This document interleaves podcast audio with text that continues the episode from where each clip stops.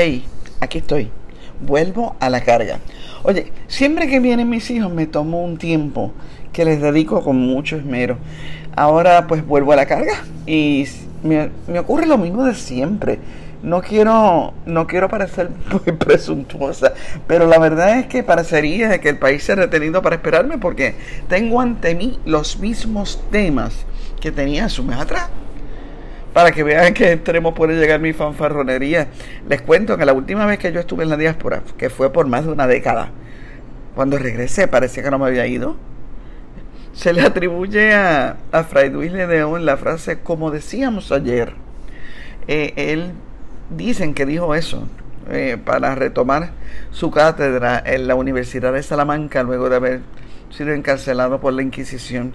Yo, yo vengo de todo lo contrario, yo vengo de la libertad de la enajenación temporera, pero puedo decir con la misma, misma intención, como decíamos ayer. Pues como decíamos ayer, mire, Luma sigue siendo tan pancha. Oye, se quedó bien. Los cabilderos tan imbéciles, los políticos tan embusteros, el gobierno tan truquero como siempre, y el pueblo tan enajenado. Eso es la verdad. No me gusta decirse los dije, pero yo les advertí que el país no se iba a tirar a la calle contra Luma. Yo se los advertí. Los cabilderos siguen siendo un embeleco que solo a ellos les interesa y al Partido Nuevo Progresista, por supuesto. El gobierno sigue firmando contratos con amigos del alma, como el último de educación con una firma de raqueteros de tutoría. Los partidos siguen cada cual con sus rollos, soñando, soñando ya con las próximas elecciones. Tienen sus miras ya en el 24. La universidad nos las están comiendo, el Pac-Man, es como un Pac-Man que se la está comiendo. Y el gobernante, el gobernante está nu en medio de la plaza y no se entera de que está nu. Solo he encontrado algo que parece nuevo, aunque no lo es, pero que sí me causa mucha curiosidad que haya pasado tan inadvertido. Se trata eh, de las declaraciones del congresista republicano de California, Tom McClintock, que no es pariente de Kenneth McClintock, cierto. Este es de California y se llama Tom McClintock.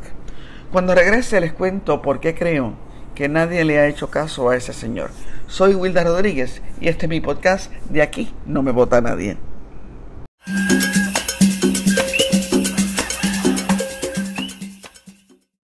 Si usted quiere seguir escuchando este nuevo escenario de análisis político de Wilda Rodríguez, puede patrocinarlo con sus contribuciones voluntarias a través de ATH Móvil por el 787-902-7687. 787-902-7687. Pronto estaremos diseñando una manera más estructurada para este patrocinio, pero hemos querido dar espacio amplio a que prueben la calidad de la oferta de Wilda Rodríguez en estos podcasts. Repito, su contribución es apreciada y le puede hacer por ATH móvil al 787-902-7687. Periodismo libre e independiente de Wilda Rodríguez en su podcast De aquí no me vota nadie. Gracias. Bueno, pues aquí estamos. Vamos a empezar diciendo ¿Quién es Tom McClintock? Bueno, yo no sé si sería hasta más fácil decir lo que no es. Pues miran, no es, no es muy amigo de Puerto Rico que digamos. Pero eso tiene su parte buena, eh, tiene su ventaja para la mitad de nosotros. Porque es un antianexionista natural, es acérrimo. O sea, en Puerto Rico y la mitad de los puertorriqueños podemos vivir sin, muy felices sin él. Los anexionistas, los estadistas, no, a los estadistas les causa un problema. Tom McClintock, que es un gallo gastado en lo que se refiere a política, se la sabe toda. A sus 65 años que tiene, ha pasado por todos los puestos políticos que le han polido su conservadurismo a ultranza. Es anti-gay, es pro-guerra en Siria, en Afganistán, en Irak, donde sea.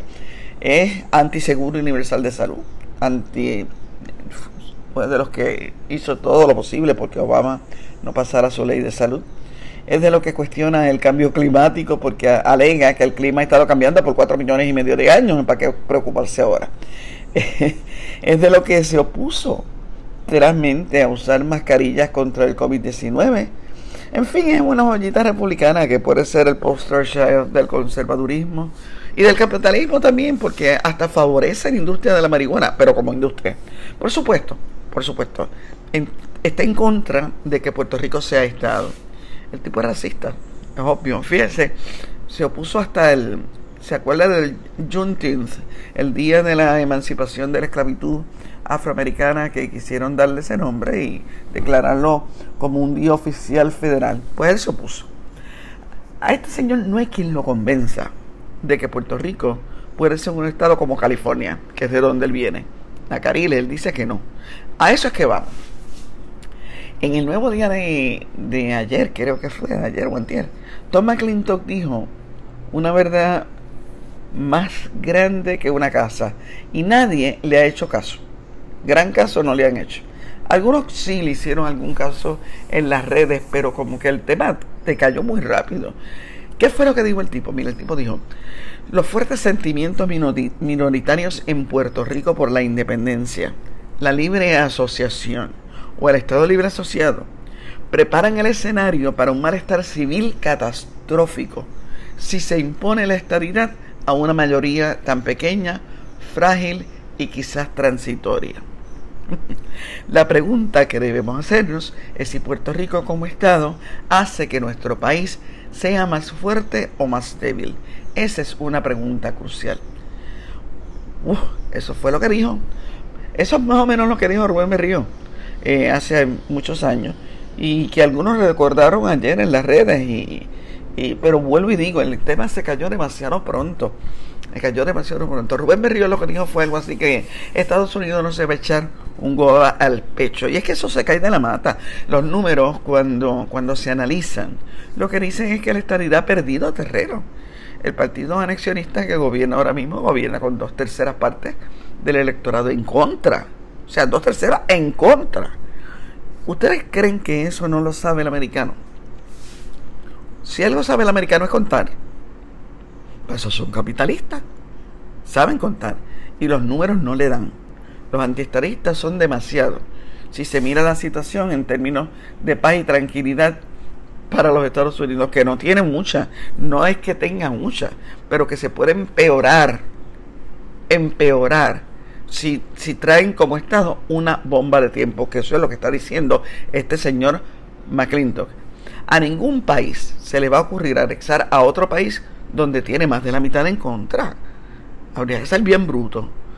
Y eso es lo que está diciendo McClintock. Además, el caballero está, está sorprendido de que los republicanos de la Cámara Baja, la Cámara de Representantes, recuerde que el senador, eh, está sorprendido de que los republicanos en la Cámara Baja no se expresen en contra del proyecto de la comisionada residente Jennifer González para una estadidad expedita para Puerto Rico, un anexionismo eh, rápido, eh, fast track. Las declaraciones de McClintock han sido muy poco discutidas por varias razones. Por varias razones y ahí es que voy. No debería ser así, porque ese senador federal, miren, es ranking member de la Comisión Senatorial de Inmigración y Ciudadanía de la Comisión Judicial del Senado Federal. O sea, tiene que ver con inmigración y ciudadanía, recuerden eso bien. Y es miembro del Comité de Recursos Naturales eh, en el subcomité que entiende con las propiedades de la tierra federal, agua, energía. Oye, todo lo que tiene que ver con Puerto Rico, todo lo que tiene que ver precisamente con Puerto Rico, este señor va a estar ahí. Este señor está ahí. Entonces, ¿por qué no le quieren hacer caso? Bueno, la izquierda, la izquierda no le da importancia porque desprecia a McClintock y no le quiere dar vela en el entierro de la anexión. Esa es la verdad. Tener de aliado, tener de aliado a McClintock es, es exactamente un arma de doble filo para la izquierda, para los independentistas, porque el senador representa todo lo que, todo lo que la izquierda combate. Y en algún momento en algún momento eso va a saltar. Así que por eso es que la izquierda no le da tanta importancia, por no traerlo a la discusión, por no ponerlo en los titulares, por no traerlo a ser parte de, de, una de una pelea en la que no quisieran tener gente como él. Ok, la derecha por su parte prefiere ignorarlo a ver si el tipo desaparece, porque por lo menos que desaparezcan sus posturas en el panorama puertorriqueño. Piensan que si no le hacen caso, la gente no se entera de que existe este americano, este tipo de americano, que realmente represente el sector que va a detener cualquier intento de, intento de anexión, advirtiéndole a sus iguales en Estados Unidos que Puerto Rico, como Estado, es una bomba de tiempo. Ok. La tercera razón para ignorar a McClintock, Tom McClintock, repito, es que en Puerto Rico se interpreta a Washington a través de un cristal distorsionado. ¿Distorsionado por quiénes? Por los politiqueros nativos, que van allá y vuelven y nos presentan al Congreso como este templo de perfeccionamiento político que está integrado por unos dioses del Olimpo. La bola para, para siempre allí, en el Congreso. Y entonces piensan y nos hacen creer, le hacen creer al pueblo de Puerto Rico que los congresistas y los senadores federales son los dueños y señores de nuestro destino porque tienen la capacidad para hacerlo. En lo primero, pues, tienen cierta razón, son los dueños del circo. Son los dueños del circo. En lo que se equivocan. Bueno, son los dueños del circo pagados por otros dueños del circo, por los más grandes, que estamos hablando de quiénes. Pues estamos hablando de Wall Street. Estamos hablando de realmente quienes mueven la economía de los Estados Unidos. Ellos son, son los empleados de esa gente. Y en ese sentido sí son los dueños del circo que nos concierne a nosotros. En lo que se equivocan es en tocarle, o sea, los que piensan que, que, que el Congreso de los Estados Unidos es este sitio, este templo. Mira, en eso se equivocan. La mayoría de los miembros del Congreso son tan ineptos y o corruptos como los legisladores de nuestro Capitolio nativo. Esa es la verdad. Para muchas de las puertas congresionales eh, se paga boleto de entrada. Y si usted tiene con qué pagar el boleto, entra, entra, aunque sea sentarse en una silla, saludar, pero después sale al rato de esa oficina diciendo que convenció al ocupante, al ocupante de la oficina que tiene de su lado eh, los oídos, por lo menos, de un senador o un congresista. Lo que me trae a otra discusión sobre el mismo tema. Ricardo Rosselló y la noción de que, de que Ricardo Rosselló va a ser ridículo en Washington. Miren, cuando venga de esta pausa para respirar y tomar agua, vamos a hablar de eso.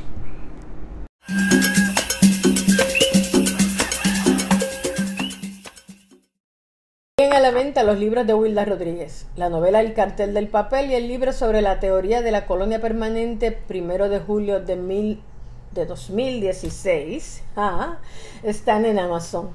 La novela Las Vivianas está en libro 787, en la Claritienda y en el Candil en Ponce, o puede ser pedido para envío por correo. Y el libro Recetas Contadas, La cocina de una periodista, está también en la Claritienda y el Candil en Ponce, o puede ser pedido por correo o entrega personal. Para ello deben acceder a la página profesional de Willas Rodríguez en Facebook y entrar a su tiendita. Gracias.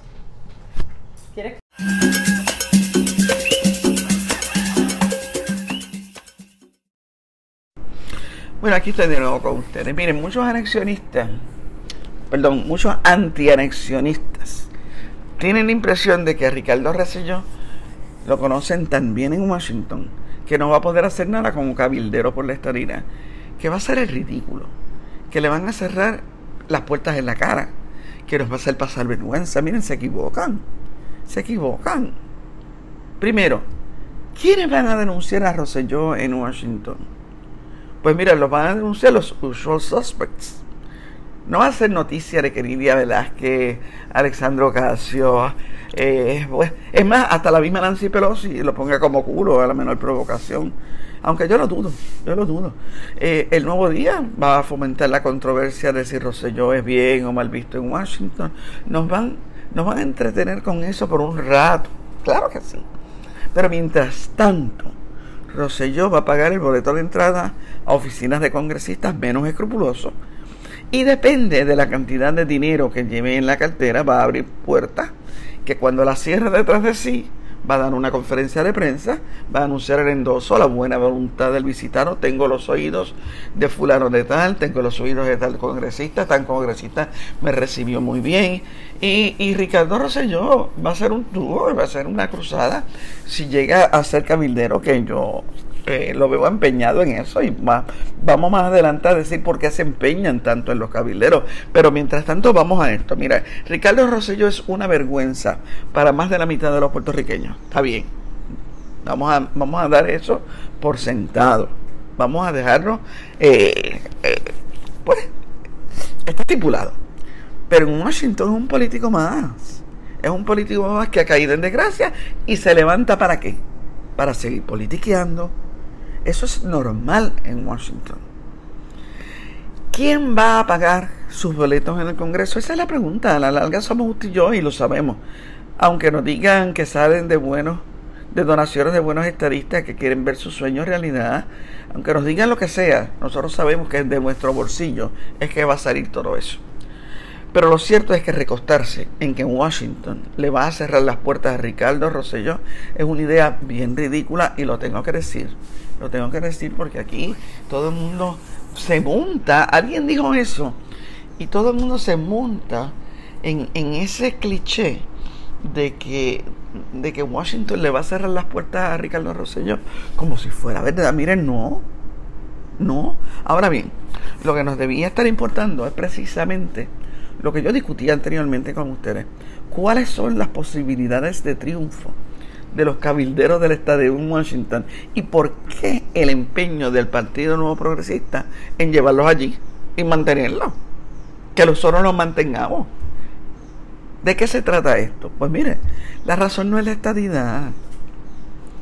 La razón no es la estadidad. La lógica le dice tanto a ellos como a nosotros. Y digo nosotros porque yo estoy segura que quienes escuchan este podcast son gente que piensa, que quiere escuchar y son gente que le quiere dar pensamiento, pensar el país. Y la lógica nosotros nos dice lo mismo, ah, nos, dice lo que piensa los Tom McClintock de la vida. Estados Unidos no se va a echar un huevo al pecho, no va a convertir en Estado una bomba de tiempo. Miren, Washington, para usar una figura que se entienda, Washington, como si fuera una persona, nosotros decimos Washington tal cosa, Washington tal cosa, ok, Washington. Washington sabe que la mayoría de los puertorriqueños no son anexionistas, ni aquí ni en la diáspora. Y no es que sean independentistas, ¿qué va? Es que la mayoría es colonialista, tras más de cinco años, cinco siglos de colonia la mayoría piensa que ser colonia es la única posibilidad que tiene Puerto Rico sobre la tierra, sobre en el planeta. La única posibilidad de Puerto Rico es ser colonia. Y mejor entonces con Estados Unidos que con Cuba o Venezuela. Ese es el pensamiento de quienes. Pues mira, de una mayoría, porque las mayorías, eh, las mayorías están integradas en su mayoría, valga la redundancia, valga de personas ignorantes. Por lo tanto, esa es la realidad la mayoría en Puerto Rico no son ya, si lo fueron alguna vez. Si lo fueron alguna vez. No son anexionistas y eso lo sabe Tom McClintock y lo saben un montón de otros eh, lawmakers, otras personas, decision makers en Estados Unidos. De todas maneras, mire, ninguna estrella, ninguna superstar, rockstar, va a un lugar donde sabe que lo va a buchar. Y aún entre los que no te quieren, tú sabes que hay, hay un sector que está dispuesto a escupirte, joderte el traje de lentejuela si te lo pones. O sea, si te acercas mucho, te entran a galletas, te entran. Y cuidado que no les dé con infligirte un daño mayor. Eso lo sabe cualquiera que se enfrenta a un público. O sea, la lógica te dice que si llegara el momento, Estados Unidos se va a proteger. Como dijo McClintock. Y lo repito, la pregunta que debemos hacernos es si Puerto Rico. Si Puerto Rico, ¿cómo fue que dijo? Eh? Déjame buscarlo por aquí porque lo tengo, lo tengo. Se los di a, a, principio. Se los di ah, ok. La pregunta es que debemos hacernos si Puerto Rico como Estado hace que nuestro país sea más fuerte o más débil. Esa es una pregunta crucial. Pues mire, eh, es obvio, es obvio que lo haría más débil. Y lo haría más débil porque lo haría susceptible a, una intranquilidad que no tienen ahora. Y mire que tienen mucho. Tienen muchas, tienen muchas, muchas.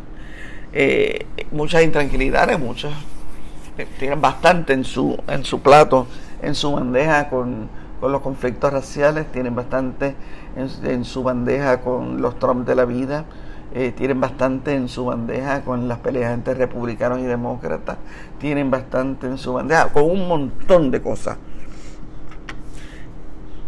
Pero yo creo que a estas alturas todos sabemos que Estados Unidos no va a mover un solo dedo para cambiar el estatus colonial de la isla que su empeño es el mismo que tenía en 1898 y en 1952, hacer de Puerto Rico una colonia por consentimiento, para seguir dándole la impresión al mundo, al planeta, de que hasta como imperio él es bueno, es libertador, es bondadoso, es un imperio bueno.